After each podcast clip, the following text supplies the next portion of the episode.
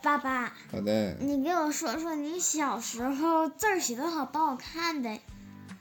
我小时候写字儿好看呢，但是因为年龄大了之后，谁写字儿也不可能是一笔一划的了。成年人的话，写字儿会比较省力，用连笔字，包括签名，除了办业务的话，也不会用那种一笔一划的字了。但是你记住啊，嗯，只要是应对正式场合，都需要一笔一划的去写正楷，所以你永远逃不开练字这一关。你就像每年开学两个开学似的，我都会给两位老师写一封信，对不对？如果说一直到你小学毕业，应该两位老师的信也能每个人都攒出十多封吧？我觉得起码我做家长，我都已经认真到这种程度了。你说你一个做孩子的，你都不认真，对不对？怎么的？你小时候有跟哪个同学好好处过吗？呃，有啊，谁都有自己的朋友和交际圈儿。比如刚上小学的时候，可能你跟别人不太熟悉的话，肯定是从自己的同桌啊、前后桌啊开始熟悉，然后慢慢的和班里所有的同学，或者是一起放学走的，或者是一起打球、玩、做游戏的，谁都可以有自己的一个小圈子呀。哦，那么，爸爸，你小时候谁是你最要好的朋友啊？小学的话，小学，小学应该是你樊娜阿姨，还有你王薇姑姑，嗯，还有还有一个我们班叫赵明耀的，嗯，还有我们班的许亮武，太多我想不起来了，因为很多人到后来年龄大了之后就不联系了。因为不是一个圈子里的人了，没有交集了就。嗯，爸爸，嗯，为什么眼睛会掉眼泪？那是从泪腺里分泌出来的。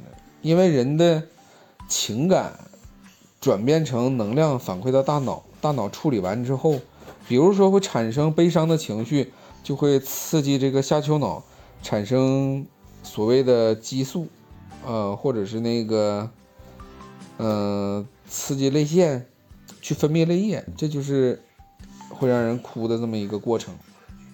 这慢慢你们生物应该会学着吧？爸爸，那你相信眼睛、眼睛眼皮这块有个小孔吗？那就是泪腺的孔啊，眼泪就是从那儿出来的。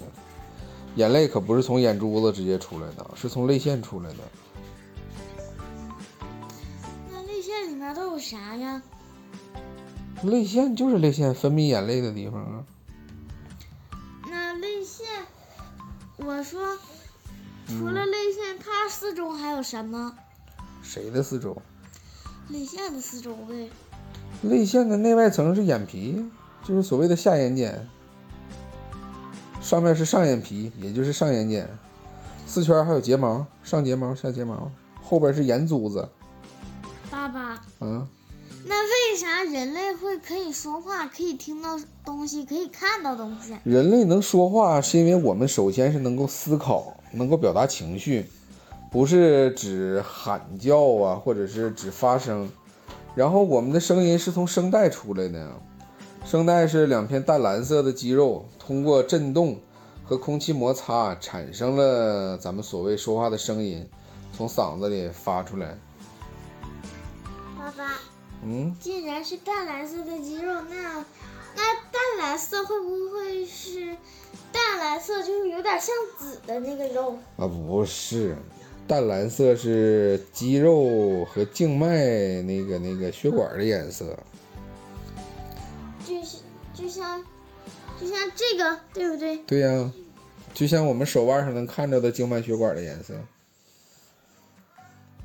那爸爸啊。这还有个紫的呢，啥呀？这还有个紫的呢。那也是一根静脉。爸爸。怎么的？那那静脉为什么会看得这么清楚？而且我的手上为什么会有许多红点？那些红点就是我们皮下的毛细血管。并不是说你看着的蓝色的位置血管，别的地方也有，只不过它细小到血液流起来之后，我们就没法看得那么清楚了。